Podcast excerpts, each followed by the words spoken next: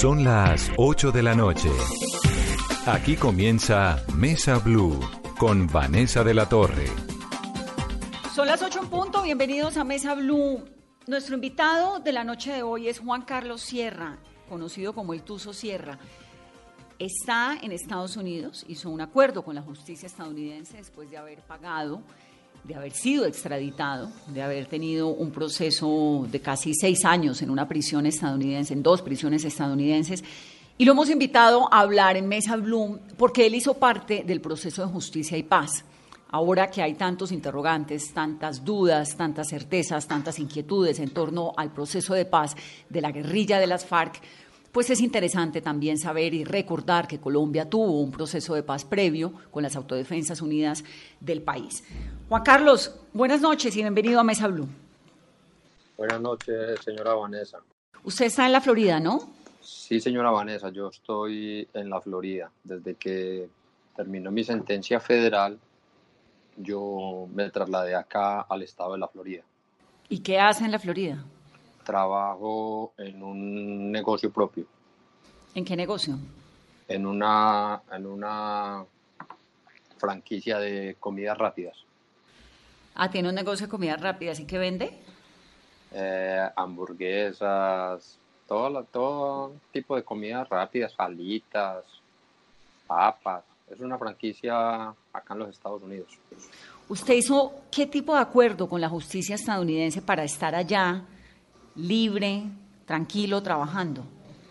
No, no, eh, la pongo en contexto, señora Vanessa. Yo cumplí mi sentencia federal. Fueron seis años casi, ¿no? Eh, aproximadamente seis años, más dos años que estuve en Colombia, fueron casi ocho años, y estuve eh, en inmigración 14 meses. No, no es lo que se ha dicho siempre, ya lo he dicho en varias oportunidades, de que yo salí y me quedé acá. No, yo peleé mi caso acá. Yo peleé ante, ante pelear es, o sea, yo, yo luché mi caso ante inmigración 14 meses porque a mí el gobierno americano no fue que yo terminé mi sentencia y váyase para su casa y tenga permiso de trabajo y tenga su licencia, no. Así no fue. Yo terminé mi sentencia federal y me pusieron a disposición de inmigración. Llegué a inmigración y tuve que conseguir una abogada de inmigración, la doctora Eileen Blessinger, que peleó mi caso. Tuve 14 meses detenido en inmigración. Gané mi caso y más sin embargo el gobierno lo apeló por las presiones del gobierno anterior, del gobierno del doctor Santos. De hecho, en el juicio mío en inmigración hubo unos, hubo unos, eh, unas cartas, uno, una, ¿cómo se llamaba? Unas cartas rogatorias pidiendo que me devolvieran al país. Siendo ministro de Justicia, Alfonso Gómez Méndez, y creo que viceministro era el hijo del doctor Ernesto Samper. Yo peleé mi caso y lo gané. Pero usted está en condición de asilo o en condición de qué? Yo no tengo asilo porque el asilo no se lo dan a una persona que haya cometido una felonía. Yo estoy en una, convención de Naciones Unidas, que es CAT, CAT, Convención en contra de la Tortura. ¿Y por qué en contra de la tortura? Por, a raíz de mis declaraciones en 2010 aproximadamente, ante un magistrado auxiliar de la Corte Suprema de Justicia, doctor Iván Velázquez, eh, todas, esas, todo, todas esas declaraciones él las filtró a los medios de comunicación y se volvieron públicas. Entonces corría peligro estar nuevamente en el país. Ah, digamos que el argumento suyo con la justicia estadounidense para poder estar en ese momento en la Florida, trabajar y tener la vida que nos está contando, es que su vida corre riesgo si llega a Colombia, si regresa a Colombia, ¿verdad? Totalmente, totalmente. ¿Quiénes son sus enemigos aquí? Pues, pues, yo no los puedo identificar porque pues en, en las declaraciones, en la, en la, cooperación que di ante, ante los ante los gobiernos, ante el de Colombia y el de Estados Unidos, pues se mencionó personas de bastante poder y puede uno tener correr bastante riesgo. ¿Y usted vive con su esposa y sus hijos allá? Eh, sí, señora Vanessa. ¿Cuántos hijos? ¿Dos? Sí. Dos hijos. Ahora, Juan Carlos, ¿quién le paga a los abogados? ¿Quién le pagó el abogado de migración? ¿De dónde sacó para poderse defender ante algo pues, tan poderoso como un gobierno, el de Estados Unidos, el de Colombia? Pues tengo para decirle que cuando yo llegué aquí extraditado, que yo no me volé de Colombia, yo no rehusé a la justicia, a mí me extraditaron. Llegué acá y a mí me pusieron un abogado. ¿De oficio? De oficio. Mm. De pronto usted trabaja en Washington y sabe más o menos el sistema americano cómo funciona. Uno llega a la corte y a uno le ponen un abogado de oficio. ¿Ese, ese abogado era Manuel Retureta? No, inicialmente me pusieron un abogado que se llama Ron Ernest también de... De oficio. De oficio. Y el doctor Manuel Retureta representaba a otros dos personajes que habían llegado conmigo, pero trabajaban en la misma oficina el doctor Ernest y el doctor Manuel, y ellos cogieron mi caso. ¿Y quién le pagó ese, ese abogado? Como le digo, o sea, el gobierno americano le pone a uno un abogado de, de oficio, ¿El oficio? Y, ellos, y ellos eran los abogados. ¿Y el de oficio siempre, ¿Usted siempre tuvo abogado de oficio?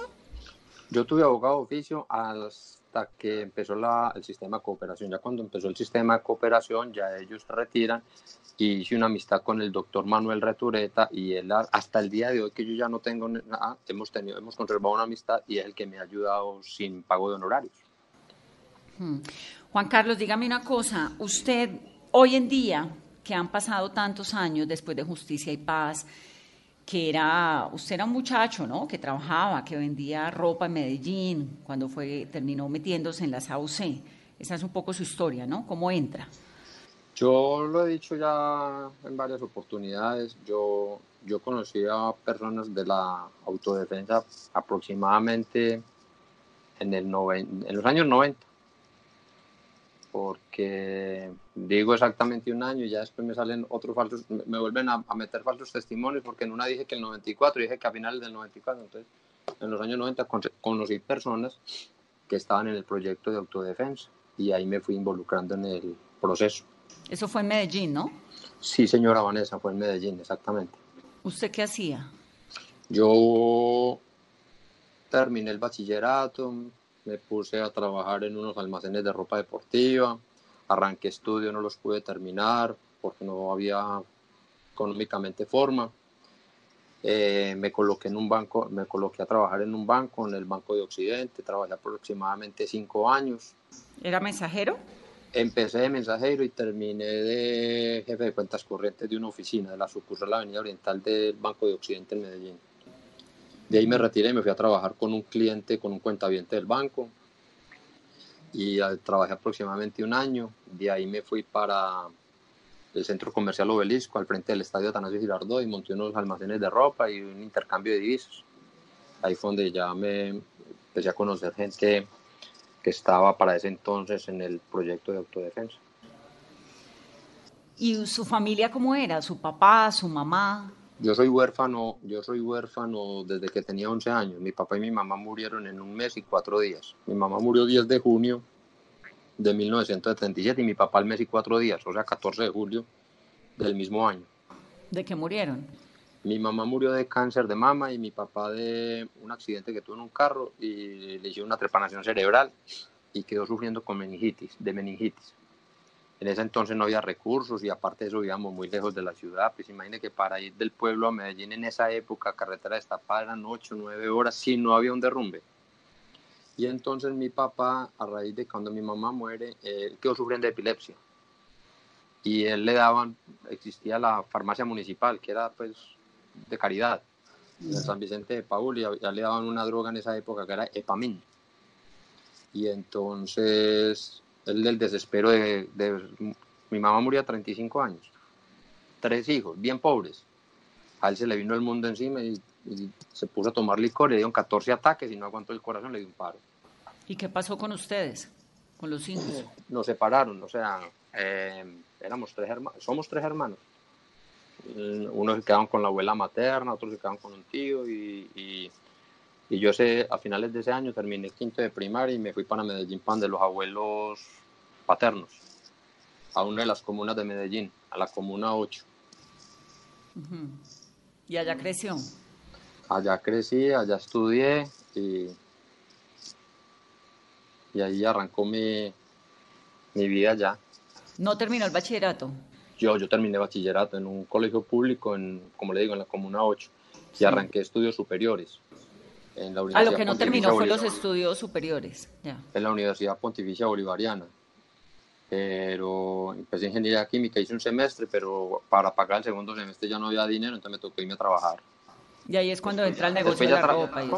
Y, ahí es cuando entra el negocio de la ropa y luego en el banco empiezo, empiezo em, no puedo seguir estudiando, entonces me coloco en un almacén de ropa deportiva en el centro de Medellín, de ahí jugando fútbol, eh, conozco personas que trabajan en el Banco de Occidente, llené una hoja de vida y, y, me, y me, me coloqué de mensajero en el banco y como le digo, terminé a los cinco años en manejando cuentas corrientes. Usted nos contaba, eh, señor Juan Carlos, que cuando trabajaba en el, con el tema de la ropa, fue que conoció a quienes lo involucraron en la SAUCE. En ese momento, ¿qué le dicen a usted? ¿Qué trabajo le ofrecieron y qué tenía que hacer? Nada, nada. Yo no, no es como no entrando a la universidad. Yo, en, el mundo del comercio, estando en el centro comercial Obelisco, conocí personas normal, amigos, y pues yo no sabía ni, no tenía ni la menor idea a lo que se dedicaban. Y en, esa, en ese, en ese en esos centros comerciales se manejó mucho lo que era la, la pues que, que, el contrabando, porque estaba el Diamante, estaba el centro comercial del Diamante, estaba el centro comercial Obelisco y conocí unas personas que, que, frecuentaban el centro comercial y como yo tenía un cambio de divisas dentro del mismo almacén, que en eso entonces no existía ni lavado activo, no existían requisitos, no existía absolutamente nada. Es decir, uno para poner un cambiadero de cheques o de, dólares no era sino abrir el, no era sino abrir el local, tener una caja y poner, se cambia cheque, se cambia. Y así fue que conocí personas que iban a cambiar em, dólares o iban a cambiar cheques y, y, y, ahí fue donde fui conociendo pues ya toda esta, toda esta gente. ¿A quién? ¿A quién conoció allí? ¿Allí fue donde conoció a don Berna? No, no. Yo conocí en ese entonces a, a, alias el indio, pero no el indio de hoy, pues, no, sino un indio que, que se llamaba Diego Roa y que era una persona que trabajaba para, para Don Berna en ese entonces y ahí fue donde yo conocí ya a Don Berna. ¿Cómo, cómo conoció a Don Berna? Por eso, como le digo, a través de Don Berna, una persona que vivía en Medellín normal, no tenía, pues no tenía problemas judiciales, vivía en la ciudad normal, frecuentaba los sitios públicos normales como el centro comercial y ahí fue donde yo lo conocí, pero a través de, de Diego Roa. Pero don Berna ya en ese entonces ¿Era don Berna? ¿O todavía no? Sí, pero yo no, vuelvo digo, yo no, yo no conocía ese mundo. Yo venía de, de un banco, venía de, de trabajar en, un, en, un, en una empresa, después del banco, un cliente del banco, y yo conozco a este muchacho, pero como le digo, por lo del cambio de dólares, por el cambio de cheque, haceme este favor, comprame, cambiame estos larcitos, cambiame este cheque.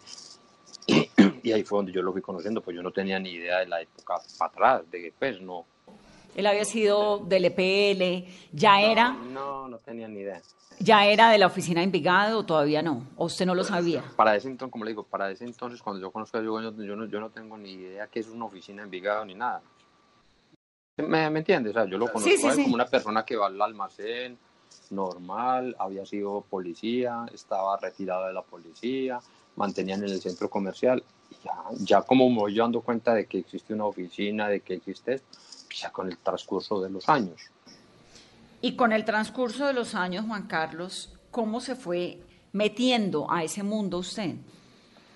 Por, por, porque como yo venía, yo venía de, del mundo de un banco, venía de una, de una empresa donde se, donde se trabajaba con, con cambio de divisas, entonces ya me volví la persona que, haceme un favor, eh, tenemos 10 mil dólares, cámbiamelo, haceme un favor, necesitamos comprar un carro, ven a tener esta plata y usted no lo... ¿Sí me entiendes? ¿sabes? Me, como lo dije yo hace muchos años, me, volví, me, me, fui metiendo como en la logística de colaborarles haciendo cosas, pero yo comisionaba, pues yo me ganaba mi comisión. Ahí fue donde ya me fui involucrando y, y metiéndome más en ese mundo. ¿Pero nunca sospechó que de pronto eran negocios ilícitos? No, o sea, no es que no, es que no sospeché, sino que vuelvo y le digo, al principio es que ponerlo al día de hoy de uno decir, puta, ¿quién, perdón, quien maneje 100 mil dólares, ya uno sabe que eso pues de pronto uno dice, uy, ¿de dónde?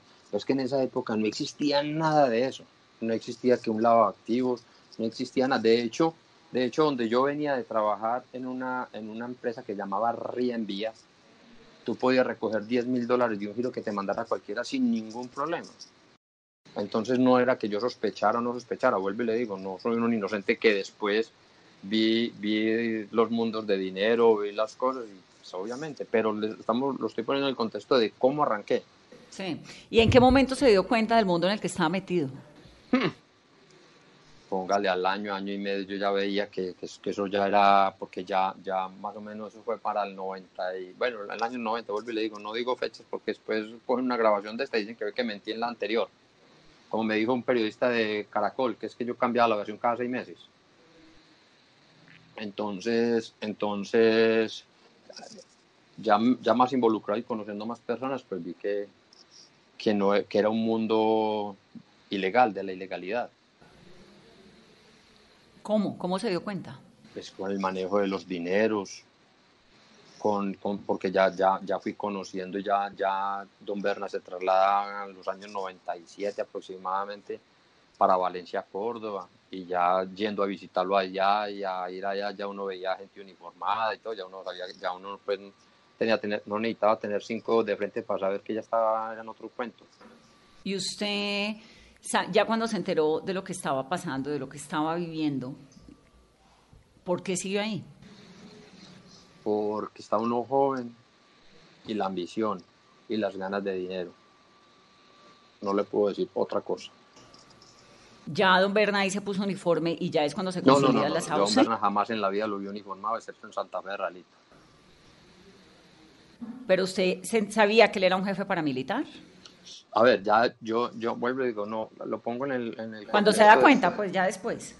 Sí, ya cuando, ya cuando ya le está en los campamentos arriba en Córdoba, en Valencia, exactamente en el corregimiento Villanueva, ya uno, ya hablando más, pues ya me, comenta cómo es el, cuál es el proyecto que está de las, de las ACUNES entonces.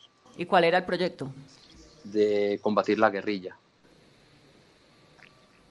Porque para esos momentos estaba tomado el país por la guerrilla. Entonces él me comenta de, de qué es lo que está pasando y qué es lo que hay. Yo empiezo ayudarles en lo mismo, en la logística de Medellín, pues yo no tenía ningún problema, o sea, yo era, yo empecé a, eh, recolectando, o sea, a mí, yo les ayudaba con la, con la parte de, recolectar los dineros, de cambiarlos, de recibirlos, de guardarlos, de llevarlos, de traerlos.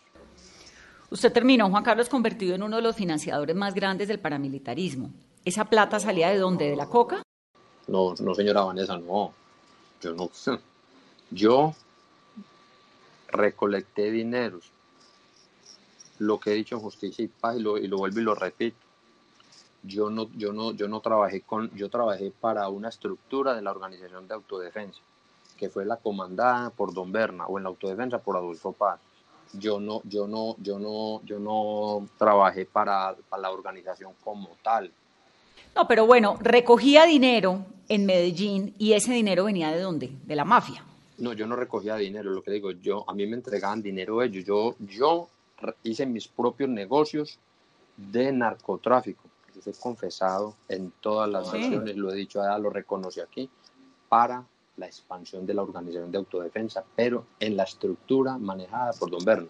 Por eso financiaba a través del narcotráfico una estructura paramilitar liderada por Don Berna. Exactamente, sí, señora. ¿Cómo funcionaba eso? Como lo he dicho yo, nosotros hacíamos vueltas para, para Centroamérica, para financiar la organización. Cambiábamos eh, droga por armas. Aquí, ¿Con quién? ¿Con quién? ¿En Centroamérica con quién? En Centroamérica con una persona que, si la, nosotros le decíamos el, Chepepaico, el enano, eso era en San Pedro Sula, en Honduras. ¿Y cómo funcionaba eso? Explíqueme un poco cómo era ese mundo. A ver, el mundo en el mundo de la autodefensa, en el mundo de la autodefensa donde estaba controlada las zonas de autodefensa como las que controlaba la guerrilla, existían los cultivos ilícitos, existían los laboratorios, existían los procesaderos, existían las salidas y a eso nos dedicamos, pues por lo menos lo que yo, lo que yo participé en organizar vueltas de narcotráfico de las zonas controladas por autodefensa para Centroamérica para conseguir dinero para la expansión de los grupos de autodefensa. ¿Cómo funcionaba? Es decir, si íbamos a hacer una vuelta, pues se, recogía la mercancía de los mismos comandantes de autodefensa, que organizaba la vuelta en lanchas, en aviones, en lo que fuera, a Centroamérica, llegaban y nos devolvían dinero y nos devolvían armas. Esa era la... ¿Había una permisividad de las autoridades? Pues usted sabe, vuelvo y lo digo, o sea, nunca, nunca se hizo nada, o, nunca, o por lo menos yo no hacía nada sin, sin, sin ayuda de, de, autoridades. ¿Sobornaban las autoridades? Pues eso no, no sé cómo se llama ese sobornado, pero pagábamos lo que nosotros llamamos el impuesto de salida, pagábamos información y es lo que sigue sucediendo por lo que veo en las noticias. Sí, había una, un beneplácito, ¿no? Un permiso, una permisividad. Exactamente. ¿Esa permisividad, Juan Carlos, era por plata o era por una ideología antiguerrilla? Plata. La de nosotros, o por lo menos yo, me creía el cuento de que era para combatir la guerrilla. Ya las autoridades, no sé, dinero. En algún momento las AUC llegaron a tener bueno, presencia en casi el 35% del Congreso, ¿no? ese eso, porcentaje lo comparte. Eso lo dijo Mancuso y Vicente. Eso lo dijeron, ¿no? Sí, Vicente Castaño y Mancuso. Sí. Pero además tenían alcaldes, diputados, miembros de las altas cortes. ¿30.000 excombatientes o cuántos alcanzó a tener las AUC? Pues según las de, la de movilización fueron 30.000 o algo así. Pero ya usted ha visto en el transcurso de los años que hubo muchas personas que aparecieron desmovilizadas que no eran la autodefensa. Que compraron una franquicia. En el caso suyo fue un poco así, ¿o no? Ah, yo le cuento mi caso. ¿Usted compró una franquicia para entrar a las AUC y ahí salir en justicia y paz? Falso de toda falsedad, señora Vanessa. Yo le cuento la historia.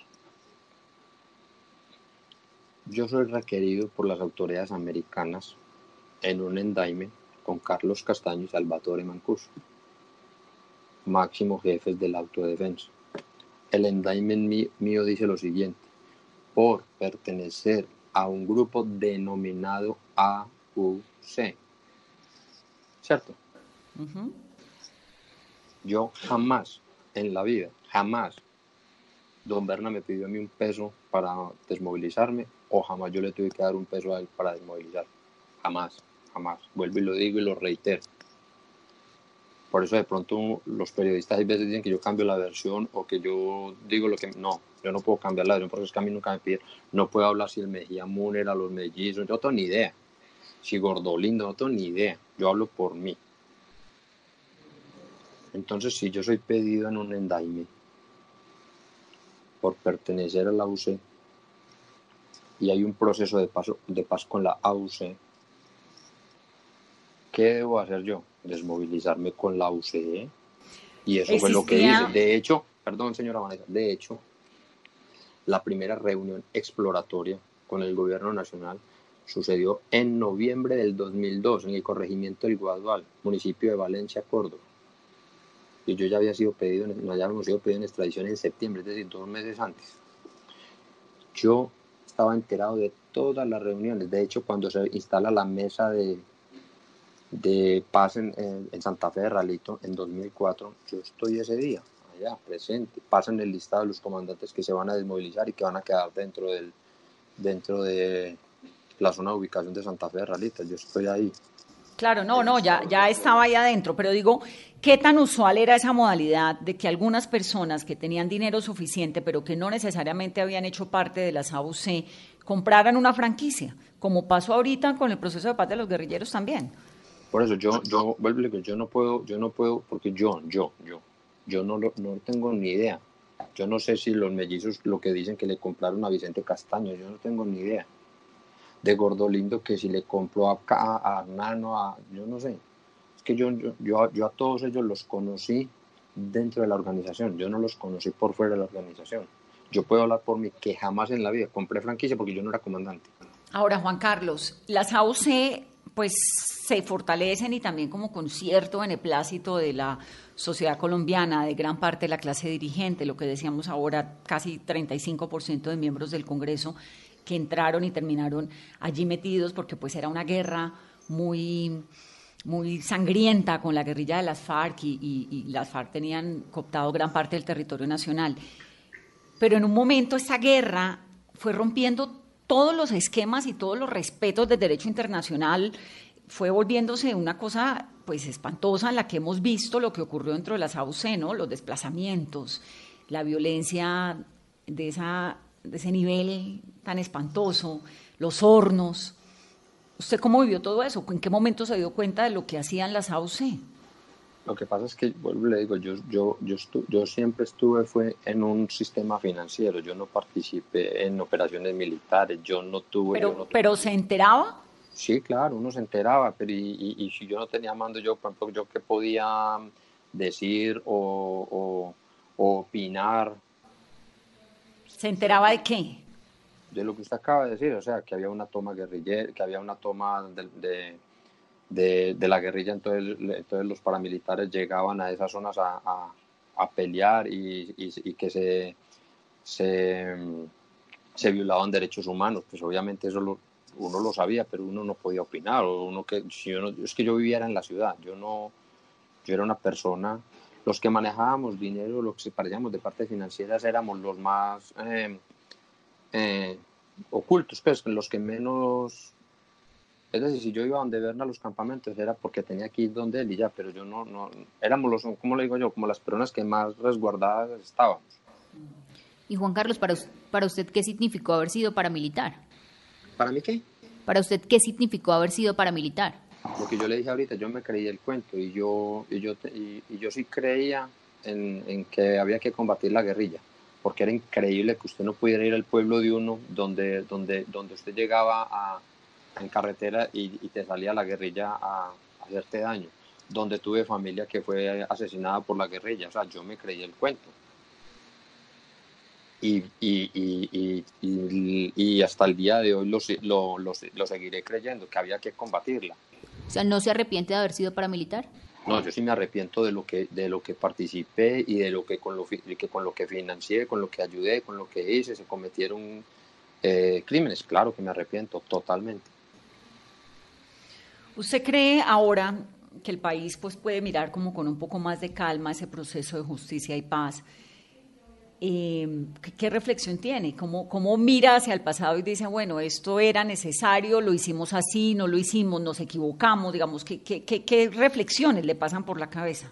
No, nada, que esto era lo que había que hacer, que no había otro camino que negociar, que hablar con el gobierno. Jamás en la vida nos imaginamos que íbamos a terminar donde terminamos. Extraditados. extraditados vuelvo y le digo, mm, mm, yo no sé si, si, el gobierno tenía razón, no tenía razón, si la gente siguió delinquiendo, no tengo ni idea. Yo hablo por mí, porque es que ¿A usted por qué lo extraditaron? ¿Cómo? ¿A usted por qué lo extraditan? Yo, este es el momento, señora Vanessa, en que metí todos los derechos de petición habidos y por haber, donde me dijeran en qué seguí delinquiendo después de agosto del 2006. Y no, y no, y no, no, no tengo un solo delito de eso. Me abrieron procesos. yo cuando, cuando yo me entrego, yo no tengo ningún proceso, solo el de extradición. Es decir, y es más, cuando yo llego a la estación de Río Negro, que me entrego voluntariamente, no me podían ni siquiera dejar de, no me, o sea, no, no me, no me, para ese entonces el general Naranjo era el director de la policía y, y ponía problema porque yo no tenía una orden de detención. Yo no tenía delitos me abrieron todos los procesos que usted se imagine después del 2010, después de que el magistrado auxiliar, que le di las declaraciones en el proceso madre de la parapolítica, filtró mis declaraciones. Ahí me abrieron todos los procesos habidos y por haber falso testimonio, eh, eh, fraude procesal, eh, tengo, tengo, hasta, tengo procesos abiertos hasta por muertes, que nunca participé en una operación militar. Bueno, pues hizo parte de las AUC. Ahora, ¿cómo fue esa extradición? Usted se eso fue en febrero del 2008, ¿no? Eso fue el día de la Virgen de Fátima, 13 de mayo del 2008, siendo las 12 de la noche. ¿Cómo fue eso? Normal, estábamos todos acostados normal, en cada uno en su celda donde estábamos en el en el patio 1 de la cárcel de máxima seguridad de Itagüí. Para ese entonces la directora de la cárcel era la doctora Imelda López. Y nos tocaron la puerta y dijo que empacáramos, que íbamos trasladados. No sé qué traslado, ¿para dónde? No tengo ni idea de eso, Y, eh, y solamente nos, nos llamaron a los que teníamos pedido extradición. Que era un grupo grandísimo, ahí estaba usted, estaba Macaco, éramos 14 estaba Hernán Giraldo, Nodier Giraldo, ¿no? Sí pero no, sí, pero no todos estábamos en Itagüí. Nodier, Don Hernán, Peñaranda, Los Mellizos, el Flaco de Bengochea Mola estaban en Barranquilla. Gordo Lindo, Don Berna, bueno, estaban en Bogotá. Macaco estaba en Cómbita. Eh, en, en Itagüí estábamos 40, Mancuso, mi persona, Pablo Sevillano, bueno, en fin. Todos los comandantes paramilitares. Y entonces los reúnen, los sacan de la cárcel, los llevan a, Bogotá. Nos llevan a Bogotá, de Bogotá nos llevan en un avión a Guantánamo, en Guantánamo. Pero usted en qué momento, antes de que me cuente esa historia, ¿en qué momento ustedes se dieron cuenta que los estaban extraditando? Pues con el operativo que hicieron, imagen estaba la Dijín, estaba la estaba el ejército, estaba la policía, helicópteros, tanquetas. Y ya cuando llegamos al aeropuerto Río Negro, ya, ya nos pusimos a órdenes de, de, agentes de la DEA. De la DEA. Y ahí les dijeron, están extraditados. Eh, no, nada, nosotros no dijimos nada, pillamos no apenas ven su uniforme y ya sabe dónde viene. ¿Y qué pensaban? Pues imagínese qué va a pensar uno, acabó esto. Ya, no volvemos, ya, se acabó, acabó la vida, pues imagínese qué va a pensar uno. ¿Por qué los extraditaron? Si habían hecho un proceso de paz. Pues el argumento del gobierno es que, es que se seguía delinquiendo, pero como le digo, o sea, es individual. Si alguien estaba delinquiendo, pues extradite el que estaba delinquiendo, pero no a todos, por lo menos yo no estaba delinquiendo.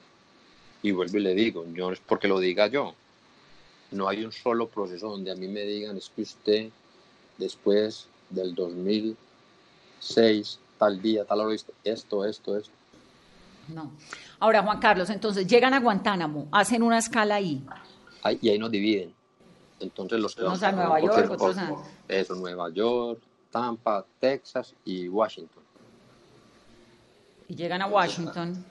No, nosotros llegamos a Miami la primera noche, amanecimos en Miami, nos llevaron a Virginia. Y de Virginia ya a Washington. Y estuvimos en DCJ. Y Mancuso y yo, creo es por Endiament. Ahí estaba, ahí estaba en esa cárcel Simón Trinidad.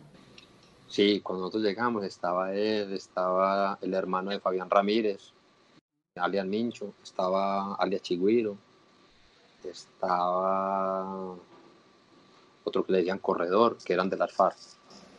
Entonces, ustedes llegan a DCJ, que es la cárcel del Distrito de Columbia, esto es una cárcel bajo tierra, ¿no? No, no, no, no, no. ¿Pisos bajo tierra?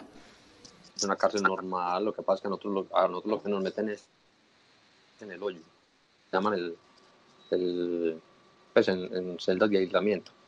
¿Pero esas celdas están bajo tierra? No, no, no, no, no. No sé por qué yo tengo como la imagen de, yo conozco DCJ, entonces tengo la imagen de que la cárcel está por fuera, pero que había una celda donde estaba usted, donde estaba Mancuso, donde estaba Trinidad. No, no, es, es, un, es un primer piso normal, o sea, que es a, a nivel del primer piso. Esa casa tiene varios pisos, pero lo que es el, el hall, estábamos en el primer piso. ¿Y cómo era esa cárcel? ¿Cómo fue llegar a la cárcel de la capital estadounidense con Simón Trinidad allí, el enemigo acérrimo, con usted, con Mancuso? No, yo ya lo he dicho, uno en la, uno en la, uno en la cárcel no tiene enemigos. En la cárcel todos nos ayudamos. De hecho, le cuento que, es, que ese señor se portó muy bien con nosotros cuando nosotros llegamos, porque él ya llevaba muchos años ahí, él ya llevaba, fue como en el 2004, ya lleva como cuatro años ahí. ¿Cuál señor? Trinidad. Sí, muy, muy, muy bien con él, nos ayudó demasiado en el sentido pues, de, de, traducirnos, de, porque pues no, pues, imagínense, no, no hablábamos inglés, fuimos, como le digo, fuimos eh, separados unos en un lado, otros en otro, y compartimos con el hombre. De hecho, como le digo, yo, yo estuve ahí desde mayo al día de la operación Jaque, en julio del 2002. Que se enteraron estando en la cárcel, supongo. Yo estaba hablando, yo, nosotros teníamos derecho a una llamada al día a Colombia, pues a donde fuera. ¿Y usted fue el que le contó a Simón Trinidad? Sí, Sí, yo fui el que le dije, no, mira, me están diciendo que... Y él me preguntó, ¿fue liberada o rescatada? Pues, ¿fue voluntaria o...? Y yo le dije, no, me están diciendo que rescatada. Y ya, y a, y a las 12 de la noche de ese día, a Mancuso y yo nos separaron de ahí, de esa casa, y nos mandaron para otra que se llama CTF. Que esa es en Virginia. No, ahí mismo, o sea, es pasando como un túnel, como un puente que es un túnel entre, entre DCJ y CTF. Ok. Ahí estuve, ahí estuvimos también aislados en el hoyo, Mancuso y yo, como, no sé, como seis meses. Yo no me acuerdo ya pues todo el tiempo que estuvimos ahí y ahí es donde nos mandan para Virginia a Northern Neck Regional Jail. Que es donde usted termina su condena larga. Es ahí donde ya termino, sí, y donde, donde asisto a las videoconferencias con Justicia y Paz y donde tengo la, la, las reuniones con el doctor Iván Velázquez. Venga, Juan Carlos, cuando usted llega a la cárcel, a, a Washington, que dice que ahí estaba Trinidad y que los recibe bien y que los ayuda, etcétera, ¿de qué hablaban? Nada, no, nu- nunca un tema de, de, de, después de, de confrontación de paramilitarismo contra guerrilla, absolutamente nada. Ahí lo único que uno hacía era tratar de ayudarse entre nosotros mismos, los colombianos, en qué podíamos, porque es muy duro, la- la- el- ese confinamiento ahí en el hoyo es muy complicado. Usted no tiene, como le digo, usted tiene que, a usted, a usted le dejan hacer una llamada, es un teléfono con una carreta, te, ba- te sacan a bañar. Un día sí, un día no, un día sí, un día no. ¿A dónde lo bañan? En un, en- es- acá de cuánta otra celda, usted lo sacan amarrado de pie, hermano, y te meten en un público, pues todo el mundo te está viendo cómo te estás bañando. Inclusive era el baño aquí y, y la celda número uno era la, la de, la de Simón. La de Simón era la 1. ¿La suya? La mía era la de la 11, Maca estaba en la 7 creo que era, Don Hernán estaba en la 11. No me acuerdo bien pues. Pero hablaban de algo interesante, de la guerra, de la paz, de la Nada, vida. absolutamente ¿De nada? ¿De los Hola, enfrentamientos? ¿qué más? ¿Cómo amaneciste? ¿Qué más? Y como él no tenía derecho ni a comprar un, un ca- él no tenía derecho a nada, no tenía correspondencia, no tenía llamada, no tenía derecho a comprar. Entonces, nosotros cada ocho días teníamos derecho a comprar en el expendio, pues, mm, bobadas para subsistir, fuera de la comida que te dan. Y nosotros cuando pasábamos a que nos llevaran al baño, como ya ese señor llevaba cuatro años ahí, ya sabían que era un hombre pues que tranquilo, que no ponía problemas. Nosotros inclusive le pasábamos cositas para el subsistir, pues una pasta de jabón, una crema dental, una chocolatina, una Coca-Cola. Mm. Entonces, el baño era día de por medio, horas de sol al día, Cero, cero. cero, absolutamente nada. ¿Cuándo veían el sol? Yo lo vi, yo lo vine a ver cuando estuve en CTF y en Northern Neck, una hora, una hora cada semana. Y cuando iban a los juicios, ¿no? No porque nosotros cuando íbamos a esos juicios no éramos como la población normal de, de, las, de los detenidos, que los llevan los mismos guardianes de las cárceles. Nosotros nos movían era los US Marshal. Y por ejemplo, ¿a qué, a qué horas los levantaban? ¿Qué era la comida? No, a usted no lo levantan, a usted, a usted a las 4 de la mañana le tumban la puerta para que reciba el desayuno, quiera comérselo o no se lo quiera comer, eso es su problema, pero lo tiene que recibir. 4 de la mañana. El almuerzo te lo dan como a las 10 de la mañana y la comida te la dan a las 2 de la tarde. Y vuelvo y le digo, no es que, estamos hablando de ese sitio. Ya después en otros sitios donde estuve, es diferente, o sea, todos tienen su, su reglamentación diferente, pues, menos el sistema federal. Pero cuando llegamos, que éramos, pues, estábamos en Washington, D.C., después, y en el hoyo, no, usted tiene que levantar, recibir su comida, te lo dan en un plato de icopor, en un tray de icopor, y usted era así, lo come, no se lo come, pero tiene que, tiene que pararse a recibir ¿Desayuno qué era?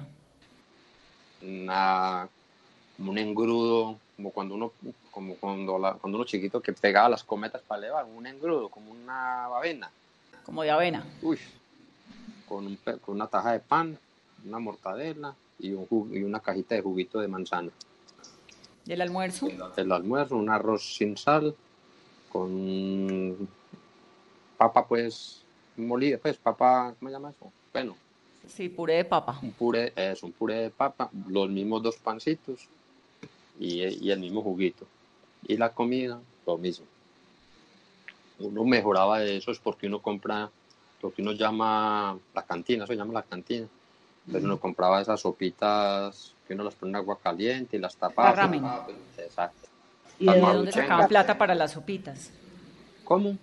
¿De dónde sacaban plata para las sopitas? No, usted tiene derecho a que le pongan en su número de cuenta, como en, como en Colombia el, el expendio. Usted tiene derecho a que le pongan plata en su cuenta y usted con esa plata, porque usted no maneja dinero en, en esas, en el sistema de acá. Entonces usted le ponen plata en su cuenta y, y usted hace el pedido y ellos lo van descontando. Juan Carlos, ¿las cárceles en Estados Unidos, o por lo menos las que usted conoció, se parecen en algo a las colombianas? ¿En que hay esto de negociación de yo pongo plata para que me puedan dar un cigarrillo si quiero, alguna cosa? No, no, no, hombre, aquí no. Aquí usted puede ser el rico de ricos y el más pobre más pobre y se pone el mismo uniforme, se come el mismo plato, hacen la misma fila, tienen los mismos derechos en un teléfono. Usted tiene aquí exactamente lo mismo, sea quien sea.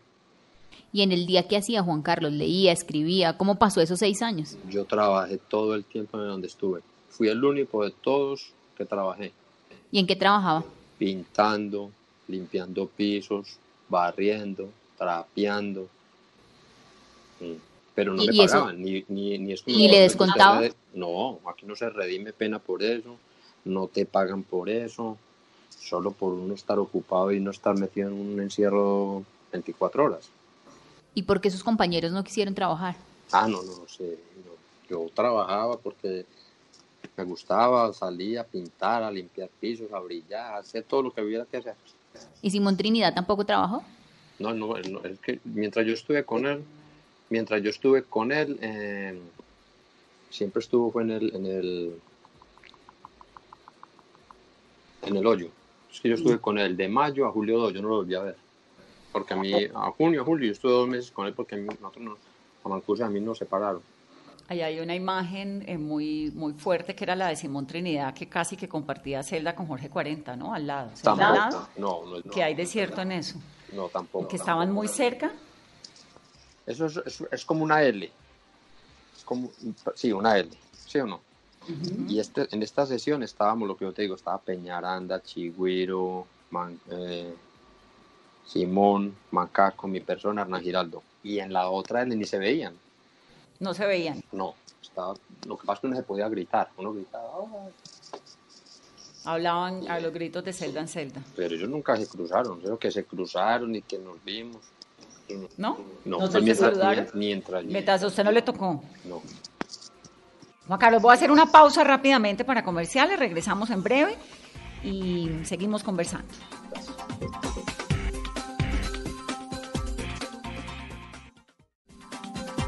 Continuamos en Mesa Blue, estamos hablando con Juan Carlos Sierra, quien hoy en día, después de haber hecho parte de las Autodefensas Unidas de Colombia, pues está libre, tiene una vida en Estados Unidos, no planea regresar a Colombia y estamos hablando de todo esto, de los años de la guerra, del paramilitarismo, de justicia y paz, de los años de la cárcel también en Estados Unidos.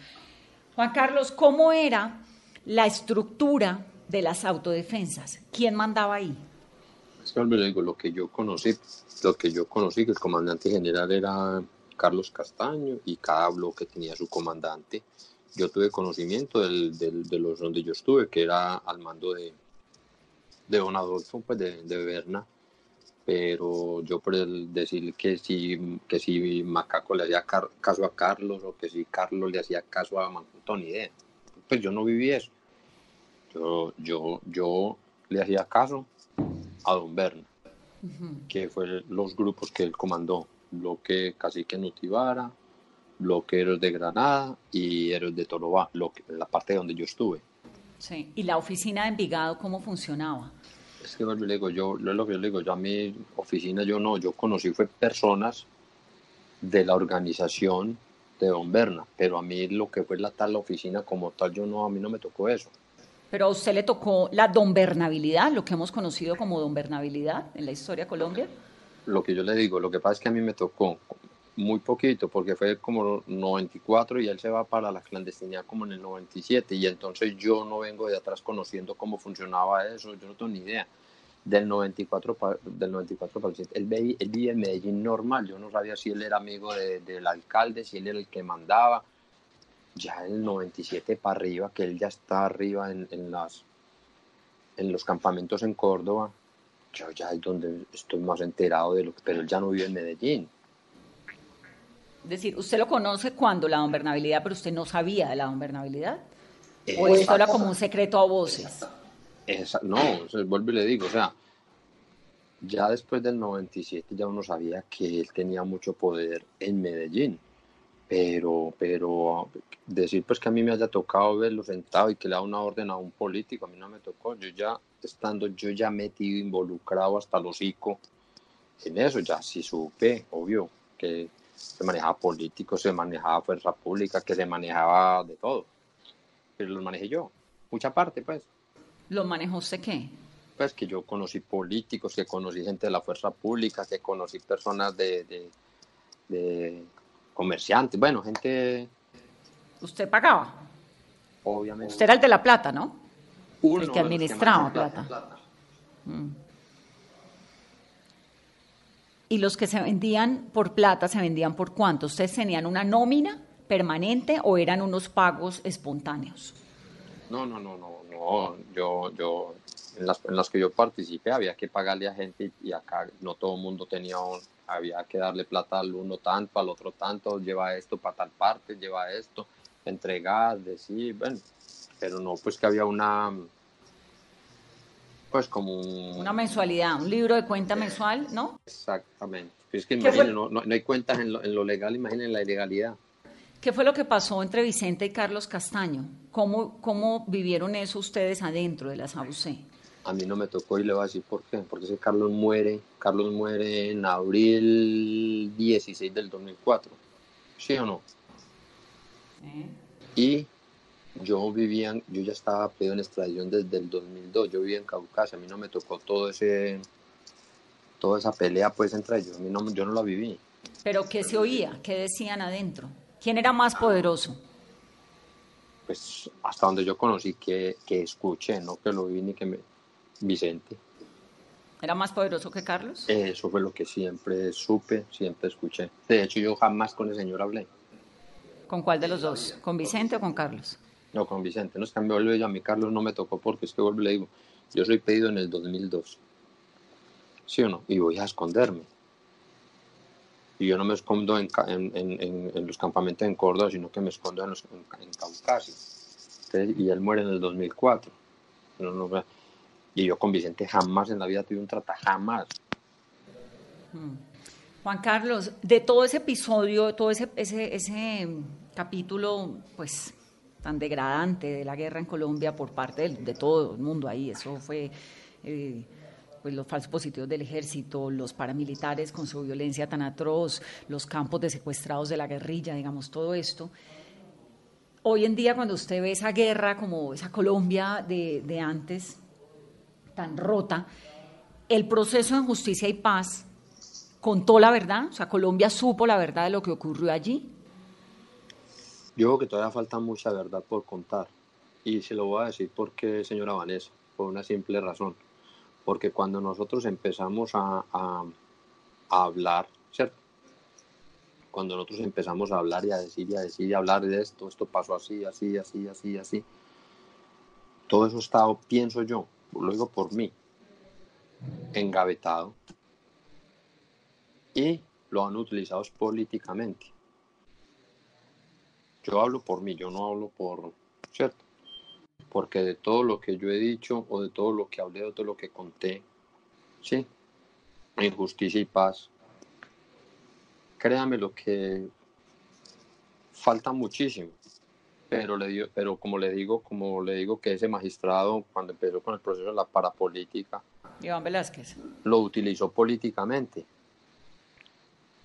porque si yo me pongo a ver, yo me pongo a ver muchas cosas, ni las han tocado.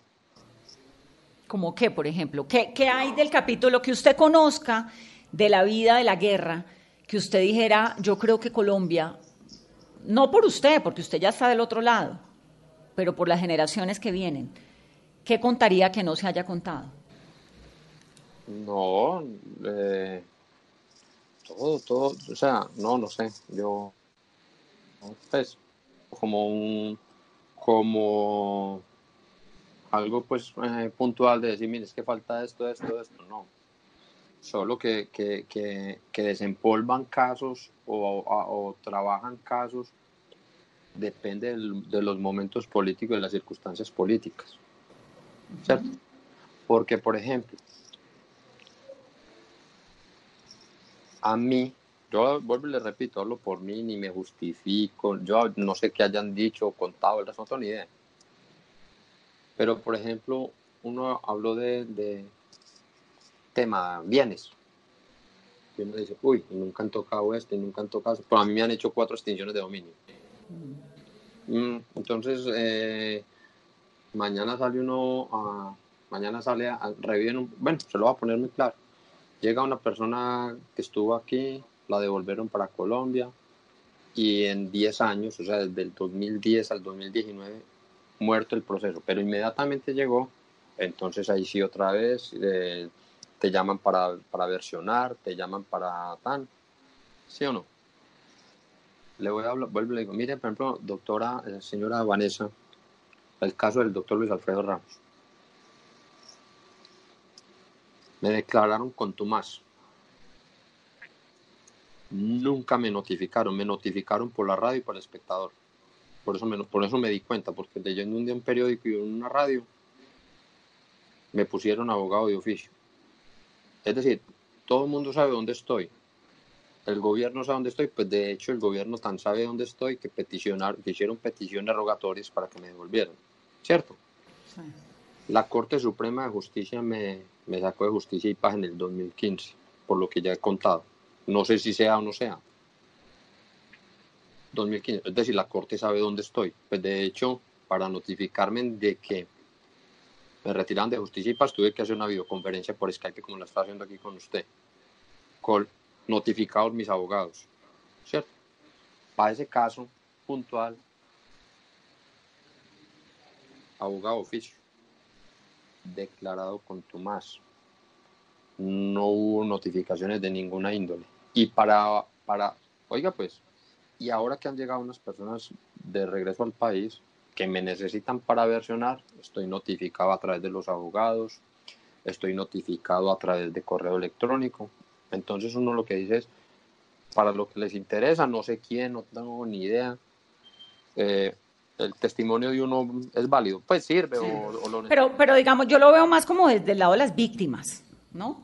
De la gente que perdió a sus familiares en medio de, de esos desplazamientos, de esas masacres tan espantosas que ocurrieron en esa guerra, más como hacia las víctimas, que es un poco lo que está tratando de hacer la JEP, contar la verdad de lo que ocurrió en la guerra. ¿A usted, usted eventualmente podría derivar en la JEP? ¿Le interesaría o podría judicialmente? No, porque es que yo ya, yo ya, Usted ya está libre, fresco en Estados Unidos. A ver, yo, yo voluntariamente me entregué, voluntariamente me desmovilicé, voluntariamente versioné tanto allá. Fui el primero con Salvatore Mancuso que llegamos aquí extraditados en mayo y, y me andamos inmediatamente que seguíamos para adelante versionando. De hecho, recibí visitas de ese entonces de Luis González León, de Francisco Javier Echeverry, que era el director de Asuntos Internacionales. Empecé a versionar, jamás en la vida me negué a, seguir versionando.